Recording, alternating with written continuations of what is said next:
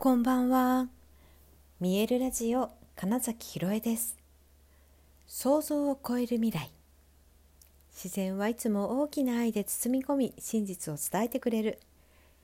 ネイチャーメッセンジャーをしております。はい、改めましてこんばんは。2023年7月3日、見えるラジオ始まりました。今日ね、えっと、ふと今思い出したんですけど車に乗る時に朝早くちょっと車でね出かけたんですけどあの私の車についてるナビが何月何日何の日ですみたいなこと言うんですよ。今日は何の日みたいのを喋るんですよ。でそれに今私は大体一人ツッコミするんですけど今日はね今日は2023年、えー7月3日サーファー記念日ですみたいなこと言ったんですよ。で一瞬頭にハテナが浮かんだ後ああ波の日ね」っつって「おお波の日か」って思わず言っちゃったんですけど ねそういうことかみたいなのとかがたまにあるとめちゃくちゃ面白いんですけどね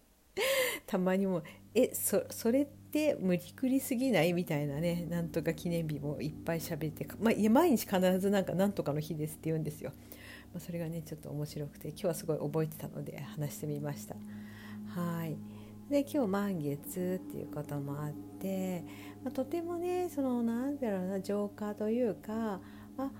いろいろ手放す時が来たな的なねニュアンスはなんかすごくありました。うん、自分の中のまあその制限みたいな勝手な思い込みってやつですよね。はい、その辺をねどんどんとねもうほんと外していこうみたいな気持ちとあと実際部屋をあの断捨離また断捨離祭りだと思って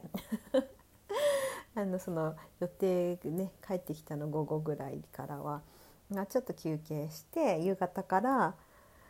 うん、ちょっとね物の整理をしているところです。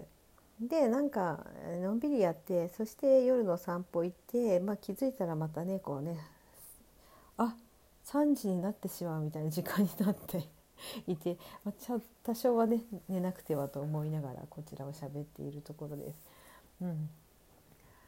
そうねこうあのなんだっけ昨日だっけあの電球が切れた話したじゃないですか。でねそうやってエネルギーが変化していくと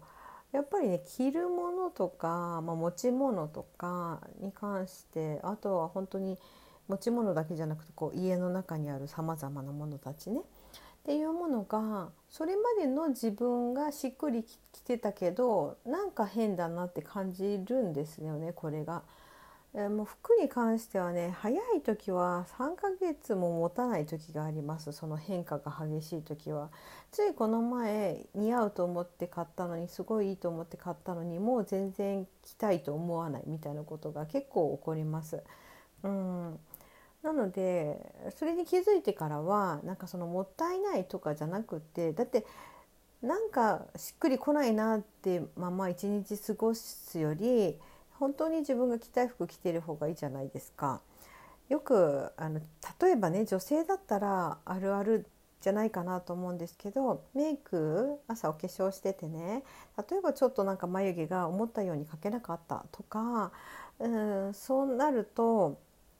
ずっと他の誰も多分全く気にしないんだけど自分自身はずっと一日それが気になっちゃったりとかあとま髪型がうまくちょっとセットできなかったりするとなんか気になって誰も聞いてないのに「えーなんかちょっと今日あのなんかうまく前髪流せてなくて」とかなぜか言っちゃうみたいな。なんかそういうことありませんか、うん、それが洋服でもやっぱり一緒で本当にお気に入りを着ていたら多分そんなこと何もわざわざのわざわざの言い訳みたいなことしなくていいんですけどなんかね自分の中で、しっくりきてなかったり本当は違うんだよなっていう思いがあるとなんかね説明しがちなんですよきっと。あのこれってって本当はねって 本当は何色のワンピースがいいなと思ったんだけど今日これしかなくてとか別にその情報いらないしみたいな本当に好きなものを着ていたらただただご機嫌でいるだけなんですよね。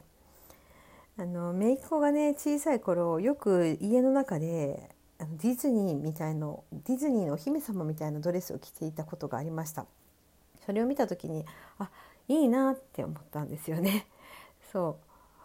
う。なんか行事だからパなんて誕生日だからとかクリスマスだからとかそういうのとか関係なしに今日その子はそれが着たかったんだ着れてるからご機嫌だねっていう。で、ま、それこそ見て見てとかってなるわけですよね。うん、それでいいじゃんっていう、うん、その人が本当にご機嫌であることがハッピーでいることがやっぱその周りにそのオーラをエネルギーを渡すことになるから、うん、一番自分がやっぱり気に入ったものを身につけてた方がいいし家にあるものも全部が自分の好きなものだったらこう何のストレスもかからないわけですよね。潜在意識は特にあの、まあ、視覚を通して、まあ、とにかく全部の情報を拾っているらしいんですよ。前も話したかななんか物がめちゃくちゃ置いてある部屋に小さな新聞記事のなんか切り抜きみたいのを貼っているって、まあ、実験がねあってその中に何分か人を入れてなんとなく見てもらってで外に出た人に、えーとあの新聞記事に書かれていたものは何ですかって質問したらほとんどの人答えられたみたいな。だけどそんなのありましたかっていうことになってるんですよ。なのにちゃんと見ているっていう記憶されているっていうぐらい全てのものを実は潜在意識的には捉えているっていうことで言うとやっぱ情報過多になる時に自分のあんま好きじゃないものの情報を入れなくていいわけですよねわざわざ。うん、で好きなものに囲まれてたらその潜在意識に、えーと、刻まれる情報も「ああわい嬉しいなハッピーだな大好きなものに囲まれている私」ってなるわけですよね。だったら絶対そっちの方がエネルギー値的にも上がるわけだから、うん、だから私は本当ね断捨離をいいなと思ってるんですよ。でそれがその都度変わるというか日々変わっちゃう。で今回みたいに舞台やったりその後のゴング聞いてっていう連続した何日かとかっていうので大きく変化分かりやすいターニングポイントみたいのがやってくると明らかにうん家の中着てるものへの違和感みたいなのが発生するんですね。でそしたらちょうど今日満月だったっていうタイミング満月は手放すとかねのに適していると言われているからあちょうどいいなと思ってね今日はもうちょっと断捨離祭りだみたいになってますけれど、うん、だから私結構ね模様替えも好きなんですよね。そう配置的にその昨日何て言うんでしょうあの風水とか方位とかそういうのに別に基づいてるわけじゃなくてその時の自分自身が心地いい状態にするっていう意味でその家具の位置とか物の配置みたいなのは結構ね変えます。もそれはね小さい時からよくやっててほんとよく母親に「また模様替えしてるの?」とか言われてましたね。本当覚えてますベッドの位置変えてみたり、うん、本棚とかも全部本出して一人でこう家具を移動したりとか、うん、よくやってました本当にね。うん、あれもなんかその時々にしっくりくる形に変えてたんだろうな今思うと、うん、直感でやってたけど、うん、急に始めるんですよね。うん、でなんか母がね部屋に来たらねごった返しているという状況で何やってんの？ってまた模様替えしてるの？みたいなのはねよくありました。はいまあ、そんなわけでね今日はねそう満月のタイミングっていうこともあって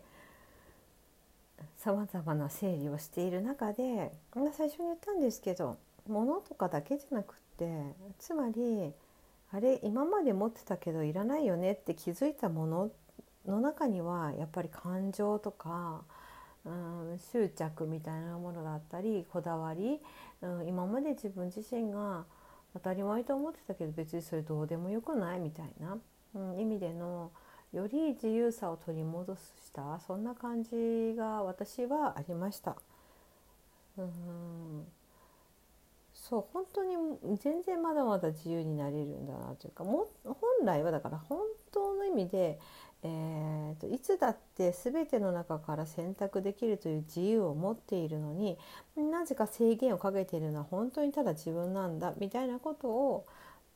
なんか今日はすごく感じたのでうんそうなんかその感覚に従おうと思って、えー、過ごしていました。うん、思いついたら連絡してみる、えーと、いわゆる常識とか、うん、普通はとか大人なんだからとかもうそういうのも一回全部取っ払って今日は何か感じたことを